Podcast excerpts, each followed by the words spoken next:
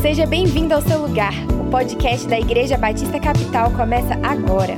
Fique ligado nas nossas novidades por meio do nosso site igrejacapital.org.br e nos acompanhe nas redes sociais, arroba Igreja B Capital. Olá, amigos. Que bom estar de volta com vocês. Esses dias de experiência online da nossa igreja tem mudado um pouco o nosso jeito de ver as coisas, a maneira como nós fazemos as coisas, tem dado a cada um de nós novas oportunidades, experiências ricas, ficando mais tempo em casa, gastando mais tempo com a família, tempo de solidão e solitude para quem vive só, mas um tempo de crescimento, um tempo de grandes oportunidades. Todas as vezes que nós entramos num período novo, inusitado e difícil, nós precisamos aproveitar a oportunidade para crescer. Nesses dias de crise, nós decidimos falar sobre atitudes que nos ajudem no meio da crise e tornem a crise útil tornem a crise uma bênção na nossa vida e na vida das pessoas ao nosso redor. E nós já falamos sobre coragem, a nossa coragem vem de Deus, a nossa força vem do Senhor, mas sobre a opção de termos coragem nele, de escolhermos agir corajosamente por causa dele. Isso impede que nós entremos em pânico, que nós nos deixemos dominar por más notícias. O salmista diz: Eu não temerei más notícias, porque o Senhor está comigo. O Senhor está conosco em todo o tempo. Falamos na semana passada sobre a resiliência, a nossa capacidade de recuperação, de permanecer, de perseverar. Empresas, pessoas que dependem do comércio, pessoas que dependem de diárias, pessoas que são vendedores ambulantes, toda essa gente e outros tantos que eu não citei estão em momentos difíceis e alguns até temendo a falência. Mas Deus colocou em nós uma capacidade de nos recuperarmos, de nos levantarmos de novo, de seguirmos em frente, de reconstruirmos. Então, no Senhor, nós podemos seguir em frente. Hoje eu quero falar com vocês acerca de uma terceira característica que devemos investir e desenvolver em nossa vida, e um período de crise como o que nós estamos atravessando é uma oportunidade extraordinária para que nós possamos fazer isso com excelência, porque a dificuldade requer de nós essa atitude. Trata-se da inovação. Crise é tempo de inovação. Nesses dias de pandemia, estamos vendo os governos seguindo o que outros governos fazem. Quase em todos os lugares do mundo, os governantes estão tomando decisões baseadas nas decisões que outros tomaram.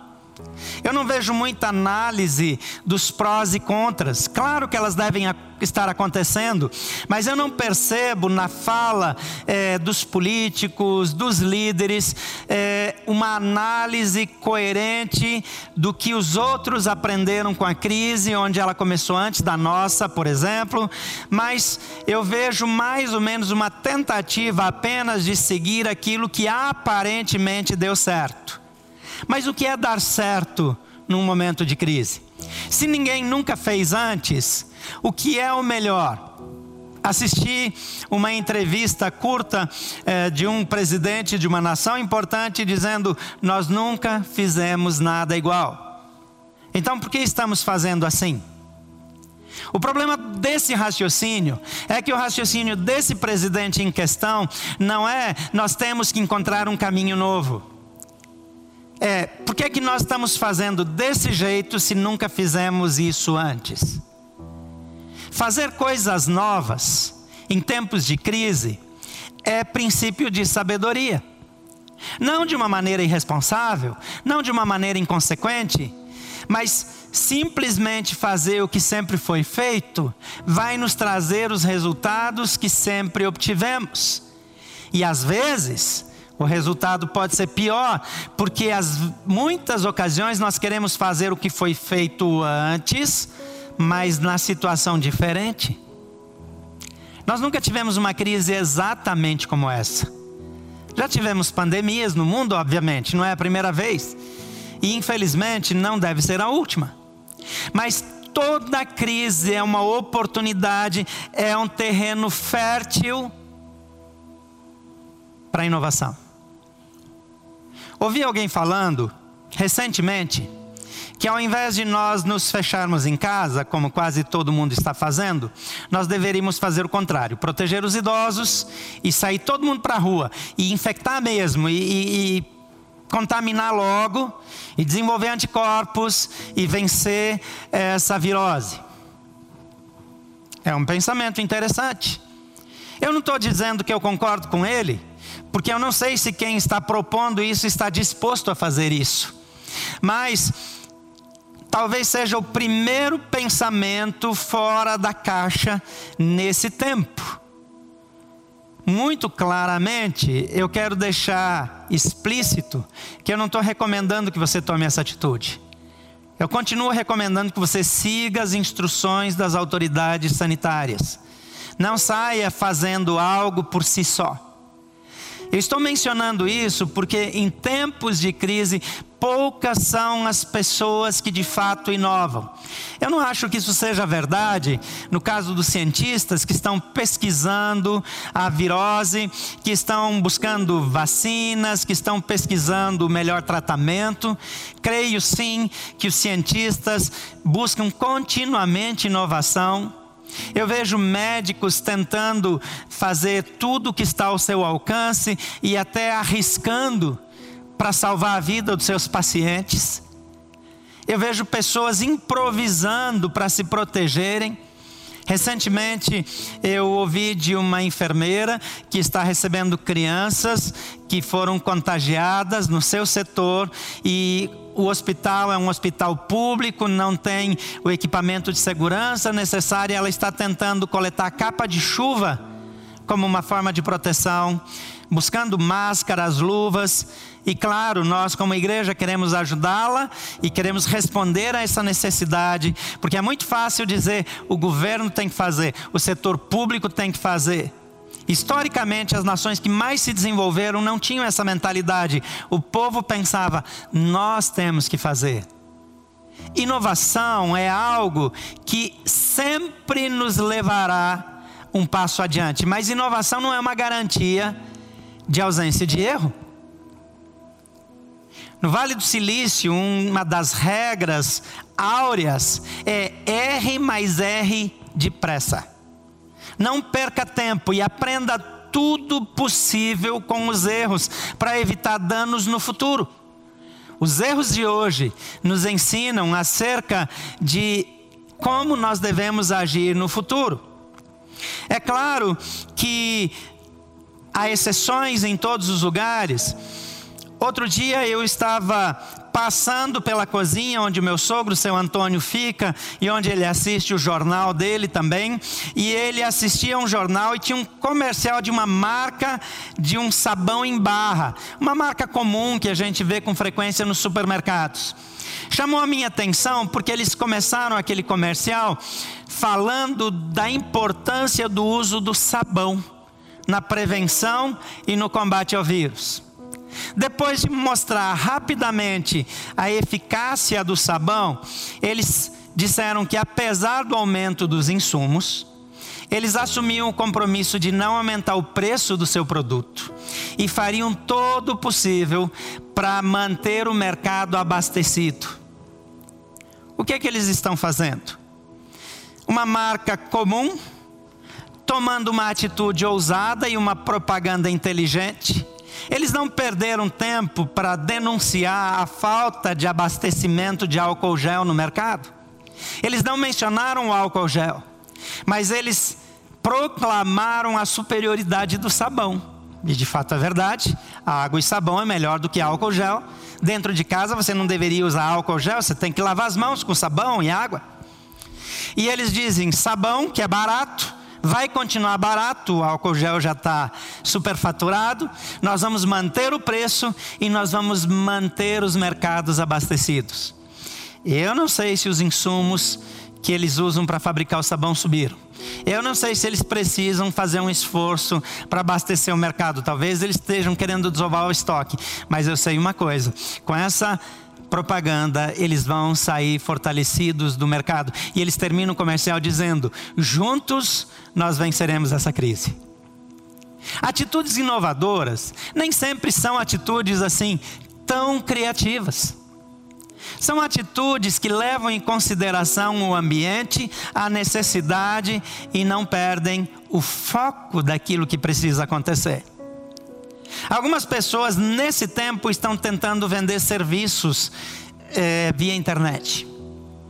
Esse não é o momento para você vender serviços. Esse é o momento para você ser solidário e oferecer serviços gratuitamente para os seus clientes. E se você fizer isso no momento da crise, quando sair da crise, você está fortalecido, a sua marca está fortalecida e o seu empreendimento vai desenvolver-se mais. Eu sei que é um tempo de dificuldade, eu sei que é um tempo de crise, especialmente para os pequenos e médios empresários, mas também os grandes estão sofrendo. Venda de carros caiu, o Brasil está parado, o mundo está parado.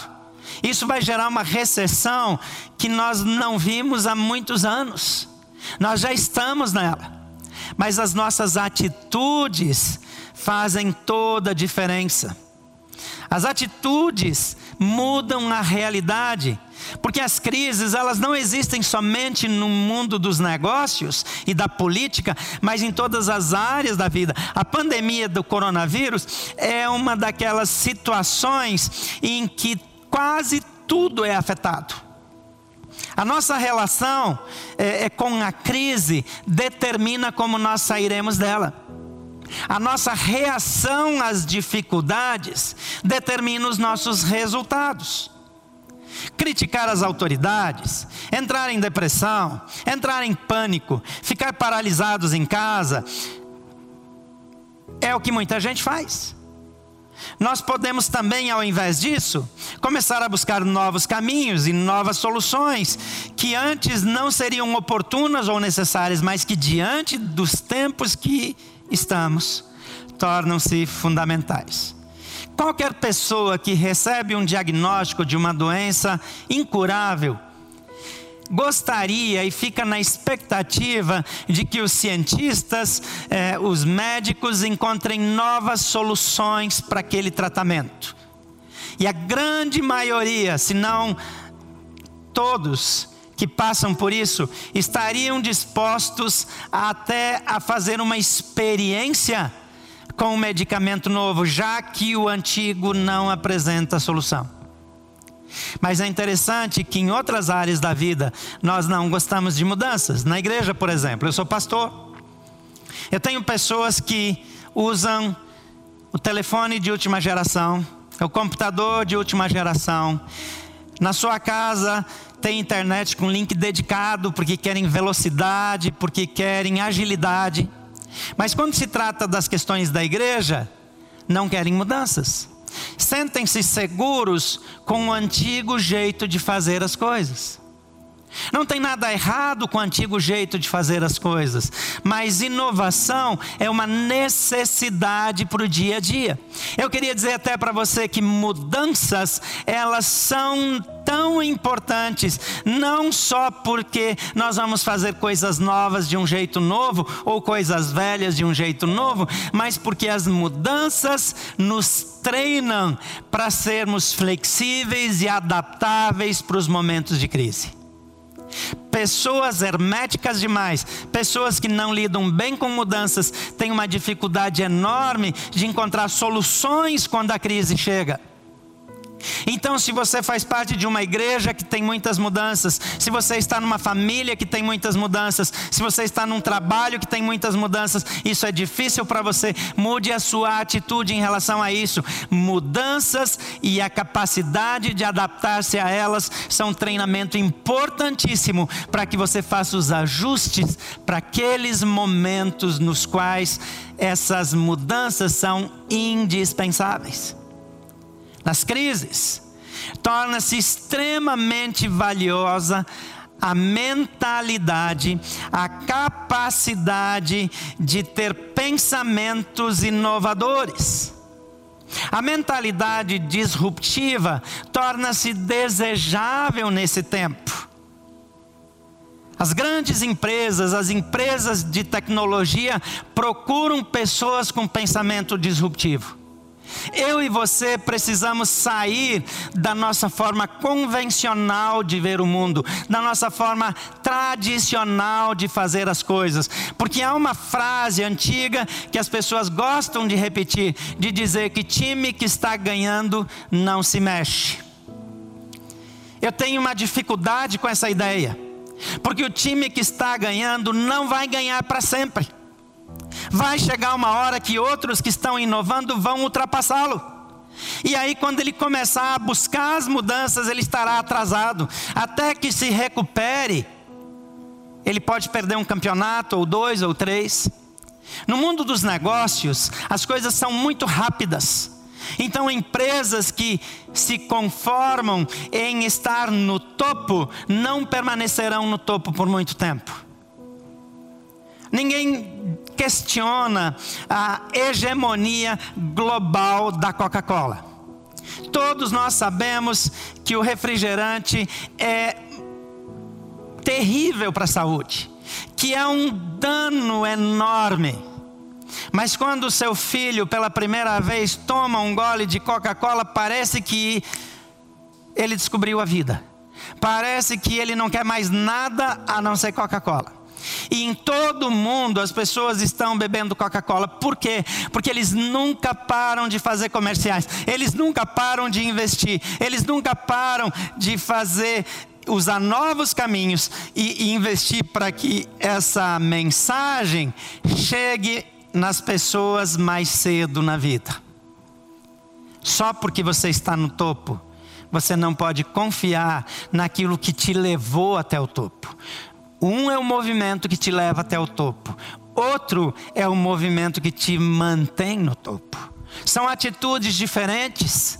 E aí entra, mais uma vez eu falo, o pensamento disruptivo, que é um tipo de pensamento que reconfigura conceitos e reescreve processos nunca antes imaginados. O pensamento disruptivo não pode ser aprisionado pelo protocolo.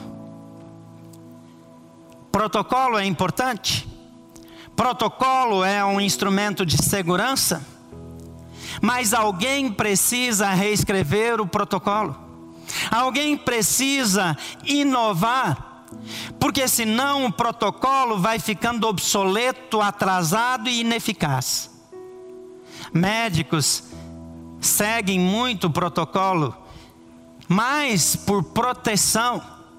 Porque se fizerem algo fora do protocolo e um paciente for a óbito, talvez eles sejam processados. Então, o protocolo é uma forma de segurança é vendido como segurança para o paciente, mas na prática é também segurança para o profissional.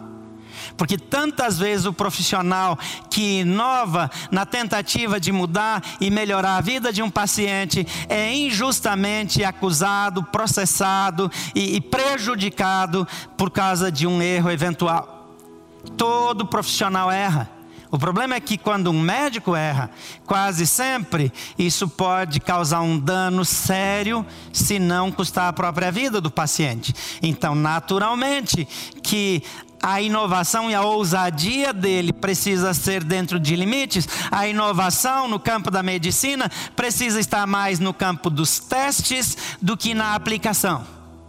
Mas em momentos de crise, não se tem tempo para testes. Em tempos de crise, nós precisamos agir. Eu gosto muito de um texto lá do Velho Testamento, que talvez você vai achar que não tem nada a ver com esse assunto, e, e quando eu ler e mencionar, você vai dizer, de novo alguém vai falar sobre esse assunto? Mas eu quero encorajar você a olhar com liberdade para esse texto. 1 Samuel, capítulo 17, de 1 a 51, é um texto longo, mas conta a interessante história que nós ouvimos desde criança de Davi vencendo o gigante Golias. E o texto diz assim: Os filisteus reuniram seu exército para a batalha e acamparam em Efes-Damim, entre Socó em Judá e Azeca. Em resposta, Saul reuniu as tropas israelitas perto do vale de Elá. Assim os filisteus e os israelitas ficaram frente a frente em colinas opostas, com o vale entre eles. Então Golias, um guerreiro, um guerreiro filisteu de Gate, saiu das fileiras do exército filisteu. Ele tinha dois metros e noventa de altura. Dois metros e noventa de altura. Usava um capacete de bronze, vestia uma couraça de escamas de bronze, que pesava 60 quilos. Também usava caneleiras de bronze e carregava no ombro um dardo de bronze. A haste de sua lança era pesada e grossa, com o eixo de um, como o eixo de um tear, e a ponta de ferro da lança pesava cerca de 7 quilos. Seu escudeiro caminhava à frente dele. Deixa eu parar um pouquinho aqui. Golias está vestido de acordo com o mais alto padrão de segurança e com a mais alta capacidade de impressionar o inimigo. Ele tem uma altura extraordinária, ele é muito mais alto do que a maioria, a absoluta maioria dos guerreiros. Ele tem uma vestimenta, uma armadura extremamente pesada, uma lança pesada que atravessa qualquer outra armadura, a não ser que seja uma armadura extraordinária. E mesmo que ela não atravessasse a armadura, o poder de impacto de algo desse peso, mais a força é, empregada por esse gigante, colocaria qualquer inimigo normal por terra. O texto continua. Golias parou e gritou para as tropas israelitas: Por que saíram todos para lutar? Eu sou filisteu e vocês são servos de Saul. Escolha um homem para vir aqui e lutar comigo. Se ele me matar, seremos seus escravos. Mas se eu o matar, vocês serão nossos escravos. Desafio hoje os exércitos de Israel. Mandem um homem para lutar comigo. Quando Saul e seus israelitas ouviram isso, ficaram aterrorizados e muito abalados. Davi era filho de Jessé, efrateu de Belém, na terra de Judá. Na época do rei Saul, Jessé já era idoso e tinha oito filhos. Os três filhos mais velhos de Jessé, Eliabe, Abinadab e Simeia, haviam se alistado no exército de Saul para lutar contra os filisteus. Davi era o mais novo. Seus três irmãos mais velhos seguiram o exército de Saul, enquanto Davi ia e voltava para ajudar seu pai a cuidar das ovelhas de Belém. Veja aqui uma situação. Os três filhos mais velhos se alistam para a guerra. Eu imagino que um jovem na idade de Davi ficaria totalmente é, estimulado, ansioso para ir para o campo de batalha, como qualquer garoto da idade dele ficaria num tempo em que os heróis eram os heróis de guerra, num tempo em que todos que se destacavam, os reis que ficavam famosos eram reis que eram vencedores de grandes batalhas. Mas Davi era o mais novo. Os três mais velhos vão para a guerra. E Davi, o texto aqui diz que ele vai, mas ele sempre volta de novo para cuidar das ovelhas do seu pai. Ele não fica longe da guerra. O texto aqui diz que ele ia e voltava. Durante 40 dias, pela manhã e à tarde, o guerreiro filisteu se apresentava diante do exército israelita e o desafiava. Um dia, Jessé disse a Davi: Leve depressa para os seus irmãos que estão no acampamento este cesto com grãos tostados e esses dez pães. Leve também estes dez queijos para o capitão deles. Veja como estão seus irmãos e traga notícias dele. Talvez aqui tenha uma informação por que, que Davi ia e voltava. Pode ser que Davi ia e participava até um pouco da batalha. Talvez tivesse duas categorias de soldados nessa época: aqueles que se alistam e servem integralmente, e aqueles que servem parcialmente, sempre que podem, porque em momentos de crise o rei chamava todos. Mas pode ser também que o que Davi fazia era só ir e vir porque o pai mandava mantimentos, suprimentos para os irmãos e mandava trazer notícias. De toda forma, Davi tinha contato com o campo de batalha e ele recebe essa instrução do pai. O texto continua aqui dizendo que Davi deixou as ovelhas com outro pastor e na manhã seguinte partiu bem cedo com os presentes, como Jessé havia ordenado. Chegou ao acampamento quando o exército israelita saía para o campo de batalha com gritos de guerra. Logo, os filisteus e israelitas estavam frente a frente, exército contra exército. Davi deixou suas coisas com o responsável pelos suprimentos e correu até a frente de batalha para saudar os seus irmãos. Enquanto falava com eles, Golias, o guerreiro filisteu de Gate, saiu das fileiras do exército filisteu e Davi o ouviu gritar seu desafio habitual. Observe que o filisteu, Golias, fazia esse desafio todos os dias por 40 dias. O povo estava ouvindo, literalmente, numa quarentena de ofensas provocações, sem que eles de fato apresentassem alguém com coragem de enfrentar Golias. Quando os israelitas viram Golias, começaram a fugir apavorados. Vocês viram aquele homem? perguntavam uns aos outros. Ele sai todos os dias para desafiar Israel. O rei ofereceu uma grande recompensa para quem o matar dará uma de suas filhas como esposa e isentará toda a família dele de pagar impostos.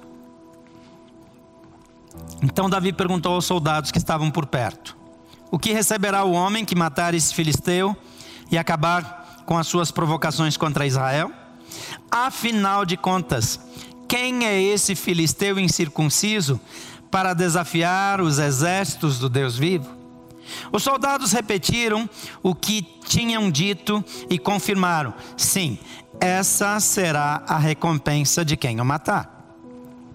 Quando Eliabe, o irmão mais velho de Davi, o ouviu falando com os soldados, ficou furioso e perguntou: O que você está fazendo aqui? Não devia estar tomando conta daquelas poucas ovelhas?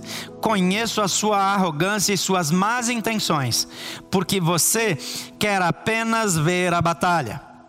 O que eu fiz agora, disse Davi, só fiz uma pergunta. Então foi até outros soldados e fez a mesma pergunta e recebeu a mesma resposta. Alguém contou ao rei Saul o que Davi tinha dito, e o rei mandou chamá-lo. Davi disse a Saul: Ninguém se preocupe por causa deste filisteu. Seu servo vai lutar contra ele. Saul respondeu: Você não conseguirá lutar este filisteu e vencer é apenas um rapaz, e ele é guerreiro desde a juventude. Davi, porém, insistiu: Tomo conta das ovelhas de meu pai. E quando um leão ou urso aparece para levar um cordeiro do rebanho, vou atrás dele com meu cajado e tiro o cordeiro de sua boca. E se o animal me ataca, eu o seguro pela mandíbula e dou golpes nele com o cajado até ele morrer. Fiz isso com o leão e o urso. Farei o mesmo com esse filisteu incircunciso, pois ele desafiou os exércitos do Deus vivo. E disse ainda: O Senhor que me livrou das garras do leão e do urso, também me livrará desse filisteu. Por fim, Saul consentiu. Está bem, então vá, disse, e que o Senhor esteja com você. Então Saul deu a Davi a sua própria armadura. E aqui a história continua quando Saul tira a sua própria armadura e coloca sobre Davi e entrega a sua espada para Davi. Só que Davi fala para Saul: "Eu não estou acostumado com isso, não consigo me mover direito. Aquela armadura era grande demais, pesada demais. Saul era um homem alto, Davi era bem menor. Saul não era da altura do gigante Golias, Mas a Bíblia descreve Saul que ele ficava dos ombros acima da cabeça de, da média dos homens de Israel. Então era um homem que dava para ver de longe. Ele impressionava também. Claro que Golias impressionava ainda mais. Então ele coloca aquela armadura enorme. Porque a armadura do rei, com certeza, era a melhor armadura de todo o exército.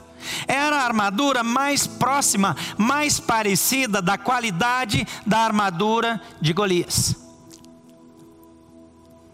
Saul certamente imagina que aquela armadura daria uma chance para Davi.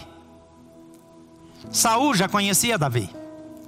Se você ler o capítulo anterior, você perceberá que Davi tocava harpa para Saul toda vez que Saul estava perturbado, incomodado, irrequieto, se sentia fustigado.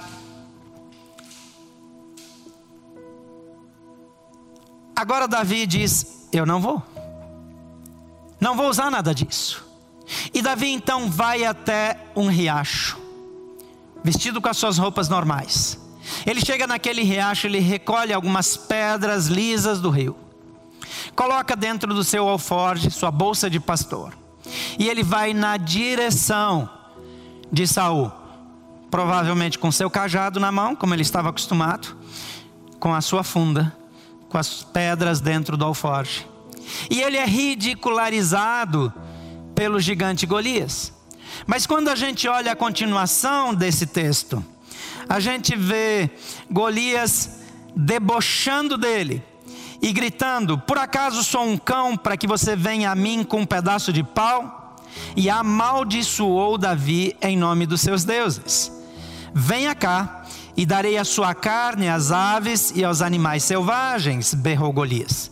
Davi respondeu ao filisteu: Você vem a mim com uma espada, com uma lança e um dardo, mas eu vou enfrentá-lo em nome do Senhor dos Exércitos, o Deus dos exércitos de Israel, que você desafiou Hoje o Senhor entregará você em minhas mãos, e eu o matarei e cortarei a sua cabeça. Então darei os cadáveres de seus homens, homens, às aves e aos animais selvagens, e o mundo todo saberá que há Deus em Israel. Veja que Golias ameaçou Davi. Davi, em resposta, não se baseia em quem ele é, nem no poder que ele tem, mas ele diz em nome do Senhor dos Exércitos: Eu vou contra você. E ele não diz: Eu darei o seu corpo, o seu cadáver às aves dos céus, aos animais selvagens. Ele diz: Eu darei o corpo do seu exército, os corpos do seu exército. Ele amplia. Ele diz: Eu não vou só destruir você, o seu exército vai ser destruído, porque você desafiou o Deus de Israel. E quando o filisteu se aproximou para atacar, Davi foi correndo para enfrentá-lo, enfiou a mão na bolsa, pegou uma pedra e atirou-a com a sua funda. A pedra acertou o filisteu na testa e ficou encravada ali. E Golias caiu com o rosto em terra. Assim Davi venceu o filisteu e o matou com apenas uma funda e uma pedra, pois não tinha espada. Em seguida correu até o filisteu, puxou da bainha a espada dele e a usou para matá-lo e cortar-lhe a cabeça. Quando os filisteus viram que o seu melhor guerreiro estava morto, deram meia volta e fugiram. Tem tantas coisas que você já ouviu sobre essa história, e eu não quero entrar em nada disso, porque você já ouviu isso de tantas pessoas, e se você clicar Davi Golias na internet, você vai ver músicas, você vai ver é, desenho infantil, você vai ver pregações de todo tipo, então tudo que tinha para ser dito sobre esse assunto já foi. Mas eu quero trazer algumas lições que eu creio fazerem parte do tipo de mentalidade que nos ajuda a inovar e a vencer. Em primeiro lugar, livre-se do freio da tradição e mova-se pela visão. Livre-se do freio da tradição e mova pela visão. Você já deve ter visto, é, é, uma época era muito popular as pessoas brincando com quadros de, reali de expectativa versus realidade. Então, algumas imagens são bem engraçadas, bem cômicas, mas aqui nós temos uma situação como essa. Há uma questão do que as pessoas esperam de um guerreiro vitorioso e há a questão de quem Davi de fato é. Em 1 Samuel 17, de 4 a 7, diz então: Golias, um guerreiro filisteu, saiu das fileiras do exército, e aqui descreve ele: 2 metros e 90 de altura, capacete de bronze, coraça de escamas de bronze, que pesava 60 quilos. Coloca uma armadura dessa na gente, a gente nem se movimenta mais. Também usava caneleiras de bronze, carregava no ombro um dardo de bronze, a haste de sua lança era pesada e grossa, com o eixo como o eixo de um tear, e a ponta de ferro da lança pesava cerca de sete quilos, e seu escudeiro caminhava à frente dele. Essa imagem impressionava, dava bem aquelas fotos de expectativa versus realidade. Expectativa mostra o Golias com toda aquela armadura. Aí quando foca para a realidade, mostra aquele Davi menorzinho, é, é, aparentemente fraco, sem armadura, sem armas, com uma funda na mão e um pedaço de pau. Agora, o que estou querendo dizer para você? A tradição determina qual é o jeito de fazer, qual é o jeito de ir para a guerra, qual é a vestimenta de ir para a guerra, qual é a maneira de se portar na guerra. Mas Davi, ele não está preso a essa tradição. O versículo 12 a 15 do mesmo capítulo diz que Davi era filho de Jessé, o efrateu de Belém, na terra de Judá, na época do rei Saul. Jessé já era idoso, tinha oito filhos, os três mais velhos, Eliabe, Abinadab e Simeia, haviam se alistado no exército de Saul. Os mais velhos chegam primeiro. Os mais velhos têm prioridade, mas Davi era o mais moço. Mas moço, naquela época, o mais novo, ele era humilhado pelos outros, ele era o de menor importância, ele era o de menor destaque. Os irmãos se alistam para a guerra, o padrão, a tradição é vai para a guerra e fica lá. Mas Davi tinha que ir e voltar, porque ele tinha que cuidar das ovelhas. O que nós temos aqui? Nós temos uma lição importante de que a tradição dá um caminho. A tradição ensina valores que funcionam. Aquele guerreiro Golias impressionou Israel. Durante 40 dias, nenhum único soldado teve a ousadia de enfrentá-lo, porque aquilo que era um valor constituído, aquilo que a tradição, que a história determinava, que demonstrava a força, o poder de um guerreiro, concentrava-se tudo com louvor, com um upgrade na vida de Saul. Davi era antítese. Davi era o contrário. Um menino novo, um menino sem experiência de guerra, um menino que era pastor de ovelhas. Ovelha é o animal mais frágil e dócil do mundo. O que, é que ele poderia fazer? Se você deixar que a tradição se torne um freio na sua vida, você jamais desenvolverá um pensamento disruptivo. Se você permitir que a tradição determine tudo na sua vida, você ficará preso a ela. Não abandone a tradição só porque você não gosta da tradição, mas de maneira coerente ouse criar novas tradições, ouse entrar por novos caminhos, ouse avançar e não seja prisioneiro do que sempre foi. Porque não é o que sempre foi que determina quem você é. Quem determina aquilo que você é é o seu Criador, porque Ele o fez para vencer, para ousar e para romper barreiras, sejam elas culturais, tradicionais, históricas, geográficas, porque o Senhor é contigo e porque Ele é contigo, você pode todas as coisas. Em segundo lugar, invista mais energia na busca da solução do que na remoção do paradigma de processo. Vou repetir. Invista mais energia na busca da solução do que na remoção do paradigma de processo. Vejam algumas coisas que eram paradigmas aqui, algumas coisas que estavam na cabeça de todos. Isso tem a ver com tradição, mas é mais do que isso. São paradigmas, são crenças que determinam processos, são crenças que fazem com que eu sempre pense do mesmo jeito, que limitam o meu raciocínio. Davi era o mais novo.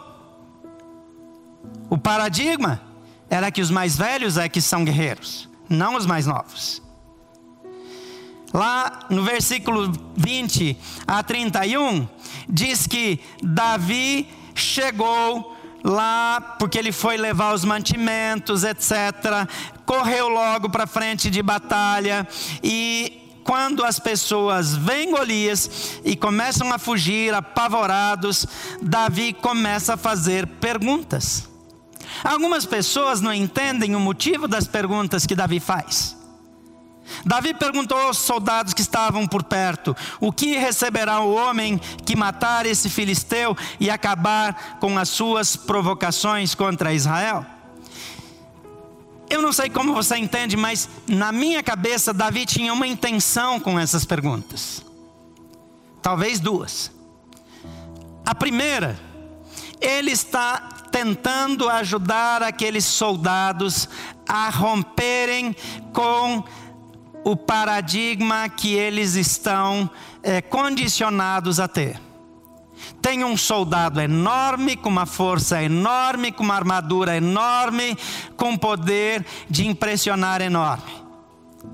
E as pessoas olham para ele e imaginam: se eu enfrentá-lo, eu morro. Ninguém pode enfrentar um homem daquele a não ser que tenha a mesma força, a mesma armadura, as mesmas condições de combate. E Davi pergunta para o soldado: Como é esse homem? Quanta força ele tem? Alguém já ouviu em combate? Não. Ele diz: O que é que o rei prometeu para quem vencer? Ele começa a tentar tirar os olhos dos soldados, essa é a minha percepção, do obstáculo e colocar os olhos deles no resultado. Entende o que eu digo? Invista mais energia na solução do que na remoção do paradigma. O irmão mais velho vem e dá uma bronca nele, grosseiramente ofende ele, deixa que os paradigmas que ele tem acerca de Davi se manifestem. Ele diz: Eu sei que você é mau, eu sei que você é mal intencionado, que você só quer espiar a batalha. Mas Davi faz com que os soldados repitam aquilo que eles já tinham dito: o rei vai recompensar de tal e tal maneira aquele que matar esse homem. Para pensar em recompensa, precisa pensar em vitória. Para pensar em recompensa, precisa acreditar na conquista. Só que quando Eliabe ofende Davi, é, exorta Davi, dá um toco em Davi, ele simplesmente responde: O que eu fiz agora? Só fiz uma pergunta. E então foi até outros soldados e fez a mesma pergunta. Ele não passa discutindo o paradigma, ele não passa se defendendo, ele não passa argumentando para mudar a mentalidade, ele continua na estratégia de avançar. E isso traz o resultado que ele espera, que é para mim a segunda intenção, que é fazer com que a notícia chegue ao rei Saul. Naquela época, as pessoas não podiam simplesmente chegar no rei e falar com ele. E o texto diz então que o rei mandou chamá-lo. Enquanto todos estavam focados no obstáculo, Davi focava no resultado. Enquanto todos estavam focados nas barreiras, nas dificuldades, nas limitações, Davi está focado no poder de Deus e na força que pode mudar todas as coisas. E eu quero ir para a terceira coisa que eu quero compartilhar com você. Concentre-se mais na aplicação dos recursos já dominados do que na aquisição dos recursos não conquistados. Eu vou repetir.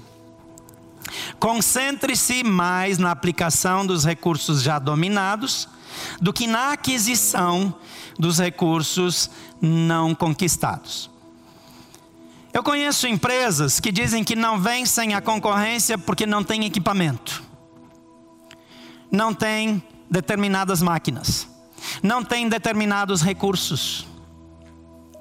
Às vezes nós nos intimidamos, porque aquilo que nós não temos parece a única maneira de alcançarmos aquilo que almejamos. Esse é o problema de focarmos naquilo que nós não temos ou que nós ainda não temos. E muitas vezes nós gastamos energia tentando obter aquilo que julgamos necessário para vencer e negligenciamos aqueles recursos que nós já temos, que Deus já nos deu e que podem nos levar adiante. Muitos empresários têm entre os seus funcionários a pessoa certa para trazer as soluções certas, para gerar transformação e levar a empresa para o próximo nível, mas ele vai buscar no mercado e ele tenta trazer de fora aquilo que ele tem dentro. E quando chega aquela pessoa de fora, com ideias de fora, com tecnologias de fora, leva um tempo enorme até fazer adaptação. Deixa eu dizer uma coisa para você: não tenha medo da inovação, não tenha medo de importar pessoas para sua empresa quando isso é necessário, mas não negligencie aquilo e aqueles que você já tem. Na nossa vida prática, para quem não é empresário, para quem não está na liderança de um grande grupo ou de uma igreja, nós podemos dizer ou imaginar que isso não nos diz respeito, mas eu quero dizer para você que frequentemente nós pensamos que se nós tivéssemos o dinheiro que não temos, se nós tivéssemos o treinamento que não temos, se nós tivéssemos as condições que nós não temos, nós faríamos. Precisamos entender e admitir que a única maneira de vencermos é valorizarmos aquilo que nós já temos e fortalecermos a nossa mentalidade disruptiva, não sermos aprisionados por circunstâncias, não sermos aprisionados por declarações. Eu pensei em algumas expressões entre o versículo 32 e o 51. Saul fala para Davi: Você não conseguirá. Davi fala para Saul: Você é apenas um rapaz. E Davi diz: Eu venci um urso, eu venci um leão. E eu usei o meu cajado. Eu fiz isso com o urso, com o leão, e farei o mesmo com esse filisteu eu sei usar o meu cajado. Davi sabia usar as pedras com a sua funda como ninguém. Como pastor de ovelhas, ele tinha muito tempo para treinar. Imagine que quando um animal vinha de longe, ele acertava a pedra de uma grande distância naquele animal e já impedia que esse animal selvagem se aproximasse das ovelhas. Quando eventualmente ele era surpreendido, ele partia para cima, corporalmente, fisicamente. Mas as habilidades que ele tinha eram habilidades incomuns. A coragem que ele tinha era uma coragem incomum. A confiança em Deus que ele tinha era uma confiança incomum. Havia soldados muito mais capacitados que Davi. Havia soldados muito mais bem preparados do que ele, com armaduras justas, feitas exclusivamente para o corpo deles. Mas Davi não confiava em armaduras, Davi confiava em habilidades, e mais do que isso, ele confiava naquele que dá as habilidades. Inovação, recursos novos são bem-vindos em toda empresa, em toda a vida. Mas lembre-se, valorize aquilo que você já tem. Os recursos já dominados frequentemente são soluções infinitamente superiores do que os recursos não dominados. Uma mente disruptiva, entretanto, é potencializada por meio da fé. Em 1 Samuel 17, 26, diz assim: Então Davi perguntou aos soldados que estavam por perto: O que receberá o homem que matar esse filisteu e, e acabar com as suas provocações contra Israel? Afinal de contas, quem é esse filisteu? Para desafiar os exércitos do Deus vivo. Saul sempre, é, Golias sempre dizia: vocês não são soldados do exército de Saul? Mas Davi nunca entendeu que aquele exército era de Saul. Ele sempre entendeu que aquele exército pertencia a Deus. Quando Davi argumenta com o rei Saul, ele usa no versículo 36 o argumento, ele diz: Fiz isso com leão e urso e farei o mesmo com esse filisteu, pois ele desafiou os exércitos do Deus vivo. E disse ainda: O Senhor me livrou, o Senhor que me livrou da garra do leão e do urso, também me livrará desse filisteu. Davi então vai para o campo de batalha sem armadura, sem nada que impressione as pessoas. E quando Saul o afronta e ofende, ele diz: Hoje o Senhor entregará você nas minhas mãos, e o matarei, e cortarei a sua cabeça, e então darei os cadáveres de seus homens não o seu cadáver, os cadáveres de seus homens, as aves e aos animais selvagens, e o mundo todo saberá que há Deus em Israel.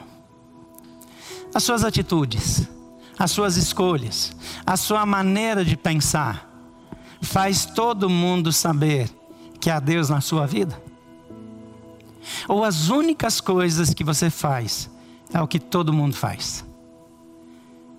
As únicas atitudes que você toma são as atitudes orientadas pelas autoridades.